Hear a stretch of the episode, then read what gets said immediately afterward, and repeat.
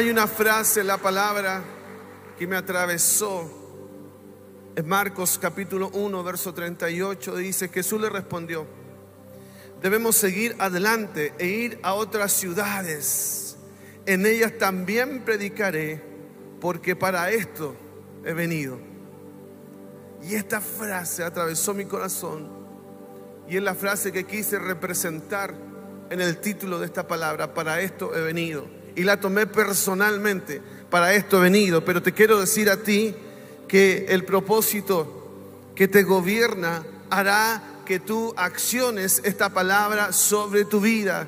Y también llegará el momento en que digas, para esto he venido. Hoy yo quiero ser el primero en ponerme en la fila de lo que Dios hará, de lo que Dios dirá. Y hoy quiero decirte, para esto he venido. Dios me trajo a esta provincia para traer su palabra. Es necesario, dijo Jesús, que vaya a otras ciudades y en ellas también predicaré, porque para esto he venido. Dios me hizo venir a esta provincia. Él me trajo acá porque para esto he venido. Es impresionante el Evangelio de Marcos. Me encanta el Evangelio de Marcos. Y vamos a aprender algunas cosas del Evangelio. Quédate ahí, hijo. Primer cosa que aprendemos ahí en el Evangelio de Marcos, que para ver los milagros, las maravillas ocurrir en tu vida y en la vida de las personas, hubo una persona que sufría de una enfermedad en ese momento terminal que no tenía remedio, no había tratamiento. Me refiero a la lepra. No sé si alguien conoció algún leproso alguna vez. Yo tuve la oportunidad de conocer a una persona, un sobreviviente de la lepra. Lo que hace la lepra es que te va desfigurando, porque se empieza a caer tu piel. Esta persona tenía la mitad de su rostro caído, se había recogido una de sus manos y caminaba con dificultad. Es una enfermedad terrible. Y fíjense lo que pasa ahí en Marcos capítulo 1, verso 40 y 41. Un hombre con lepra se acercó, se arrodilló ante Jesús y le suplicó que lo sanara. Si tú quieres, puedes sanarme y dejarme limpio. Dijo, movido a compasión Jesús, extendió la mano y lo tocó.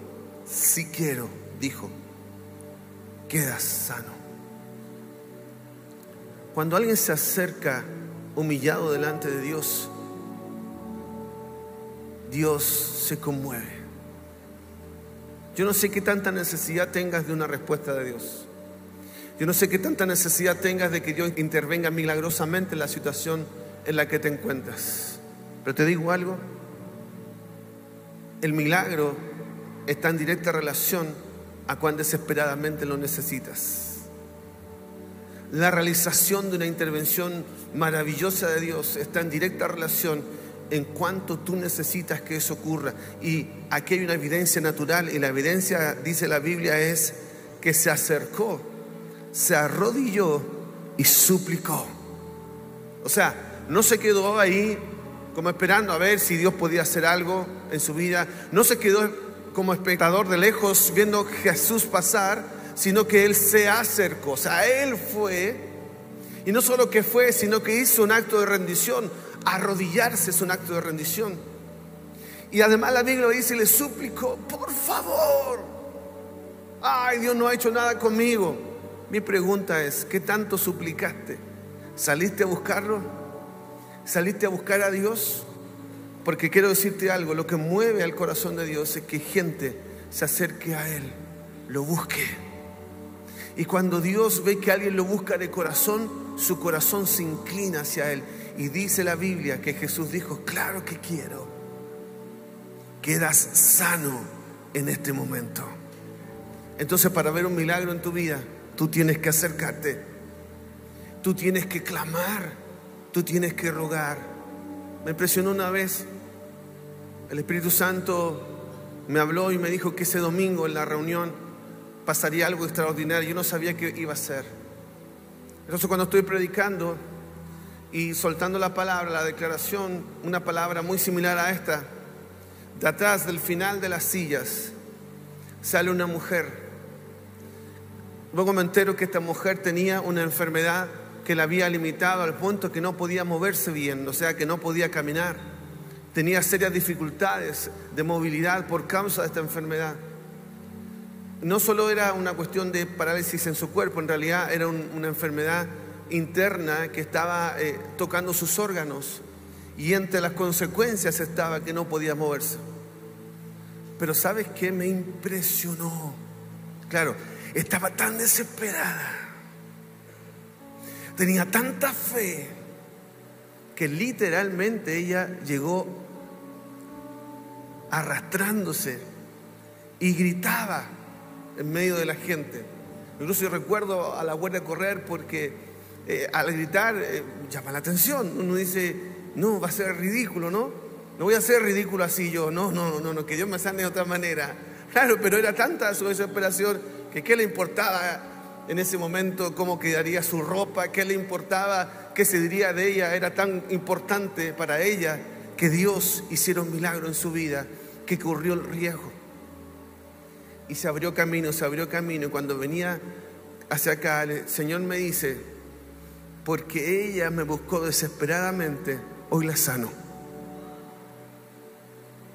Y en ese momento soltamos una palabra y esa mujer se puso de pie, fue sanada en ese momento y se le acabaron todas sus enfermedades.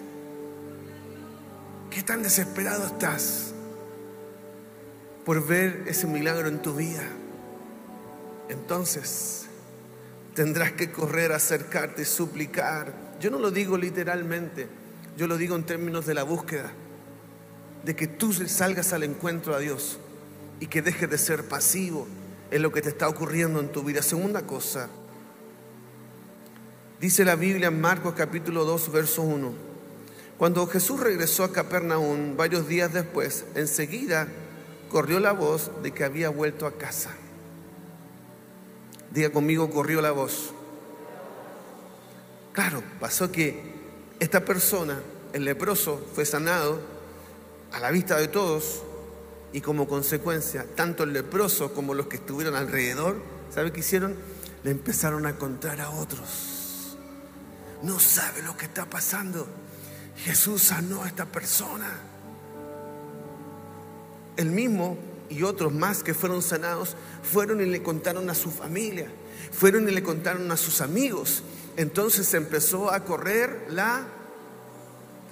Dios hizo ya un milagro en tu vida. Porque estás aquí por causa de un milagro. ¿Por qué dejaste de correr la voz? Dice la Biblia que se corrió tanto la voz que llegó tanta gente que no podía ni salir Jesús de donde estaba. No podía ni moverse. Iglesia, tenemos que correr la voz. Y tenemos que decir que Jesús está haciendo algo en esta iglesia. Tenemos que contar las maravillas que hemos visto y que hemos vivido. ¿Cuántos han vivido maravillas ya de Dios en su vida? ¿Cuántos han sido beneficiados por la gracia de Dios? Cantamos, ¿dónde estaría yo si no fuera por tu gracia? Ya tú eres un milagro. ¿Por qué dejaste de correr la voz? Porque usaste equivocadamente tu voz. La única noticia que importa la única noticia relevante que debes transmitir a otros no es hablar mal de otro, no es hablar mal de una iglesia o de un pastor, no es dedicarte a aquello que no tiene valor. Tu propósito, el valor de tu boca está dado porque corra la voz de que Dios está haciendo algo en esta casa para que muchos lleguen por causa de lo que escuchó de tus labios. Tercera cosa que quiero compartirte. Al ver la fe de ellos, dice Marco 2.5, al ver la fe de ellos, Jesús dijo al paralítico, Hijo mío, tus pecados te son perdonados. Me llama la atención porque dice la fe de ellos. Diga conmigo, la fe de ellos. Mira, la Biblia habla que si tuviera fe como un grano de ¿Cómo es el grano de mostaza? ¿Lo conoces? Si tú lo pones en la palma de tu mano, casi no se alcanza a ver. Es decir, que con una pequeña fe Dice la Biblia, le dirías a este monte, sal de allí, o a, a ese árbol, échate acá, solo un pequeño grano de mostaza. Pero si una persona, solo una persona, tiene ese grano de mostaza y es capaz de lograr tanto, imagínense varios granos de mostaza. Dos, tres, cuatro. Dice la Biblia que la fe de ellos, o sea, ni siquiera, aquí sale de escena el paralítico. La fe de ellos, la fe de gente que se pone de acuerdo en un grupo fe para ir a buscar al paralítico, sanará a ese paralítico la fe de una iglesia que se pone de acuerdo en ganar la ciudad, Dios traerá a los paralíticos de esta ciudad para que sean sanados. La fe de ustedes obrará el milagro. La fe de esta iglesia obrará el milagro. ¿Alguien tiene fe en este lugar? ¿Alguien cree que Dios puede hacer algo? ¿Alguien cree que Dios aún tiene el poder? ¿Alguien cree que Dios está vigente aún? ¿Alguien cree que Dios puede hacer cosas extraordinarias? Si alguien lo cree conmigo, levante su mano y diga, yo creo, yo creo que tú puedes. Dile, Señor, yo creo que tú puedes, yo creo que tú puedes. Yo creo, yo creo, yo creo. Yo creo, yo creo, Señor, que tú puedes. Yo creo que tú puedes. Cuando tenía 10 años, conocí al Señor, comencé a leer los evangelios, me los devoré. Y a mí me apasionaba leer estas historias. Y yo decía, yo quiero ver eso, yo quiero vivirlo. Y, y cuando comencé a vivirlo, me sucedió algo bien particular, porque pude verlo. Yo no fui beneficiado personalmente, pero lo vi en otros. Y aquí voy al cuarto punto y ya te voy a explicar por qué. Dice Marcos capítulo 10, verso 49. Jesús se detuvo y dijo, llámenlo. Era un hombre que estaba enfermo. Así que llamaron al ciego. Ánimo, le dijeron. Levántate, te llama. Este había perdido todas las esperanzas. Gritó de lejos se la jugó, clamó, al menos clamó. Pero claro, no podía caminar porque no tenía la libertad de ver. No podía llegar porque podía tropezar y, accidentarse en el camino. Entonces eso es lo único que tenía en su mano, gritó. Y Jesús se detuvo y dijo, llámenlo. Y entonces se acercaron y le dijeron, ten ánimo. Yo te vengo a decir hoy, iglesia, ten ánimo. Ten ánimo, algunas han estado como dando palos de ciego este tiempo. ¿Se entiende el término palos de ciego? ¿Viste cuando uno le tiene que pegar a la piñata? Se usa eso, ¿no? La piñata. Y tú no le das nunca porque no ves nada. Hay algunos que han estado así en la vida, ¿no? Y si te atreviste a gritar, Jesús, Jesús, ten misericordia de mí. Hoy yo vengo a decirte, soy el mensajero que viene a decirte de parte de Dios, ánimo, ánimo, ánimo, ánimo, ánimo, levántate, levántate, Él te llama. Alguien tiene que recibir esta palabra ánimo, levántate, Él te llama, Él está gritando tu nombre, Él está diciendo tu nombre.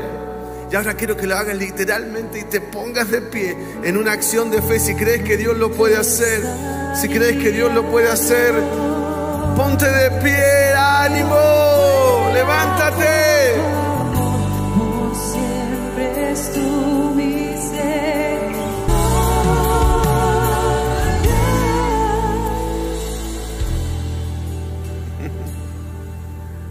Él te llama.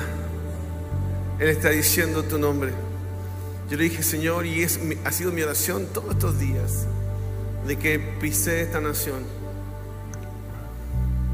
Y dije, Señor, Yo sé que tú puedes hacerlo. Yo sé que tú puedes hacer algo. Te he visto, conozco tu poder. Y yo sé que eres capaz de cosas increíbles. Y para que este domingo Dios fuera evidente entre ustedes. Y le dije, Señor, ¿y tengo que orar por los enfermos? Claro que sí, me dijo el Señor. Y cuando leí esto del ciego dije, wow, Señor, qué, para, qué potente, qué maravilloso. Y tengo una palabra, no la entiendo completa. Y no me complico porque Dios no me tiene que explicar todo. Yo voy a hacer lo que Él me dijo. Tengo que orar en primer lugar por personas que tienen problemas en la vista. Déjame contarte una contradicción en lo natural para mí. Justo los días previos antes de venir para acá, mi vista comenzó a fallar. Me cuesta leer, me cuesta ver. Los pastores se dieron cuenta, algunos que están cerca de mí han visto que tengo que, ¿viste? Cuando uno tiene que así forzar para leer, lo más probable es que de vuelta tenga que hacerme lentes. Lo luché, lo peleé todos estos años. Entonces yo decía, Señor, pero ¿y cómo voy a orar por la gente? por su vista, si yo voy a tener que usar lentes seguramente. Entonces entendí esto, que el Señor, el Señor se perfecciona en mi debilidad y que Él se glorifica. Y si Él quiere que así sea, prefiero ser un hombre que usa lentes, pero que ve el milagro en muchos que fueron sanados de su vista, con tal de que Él se lleve la gloria.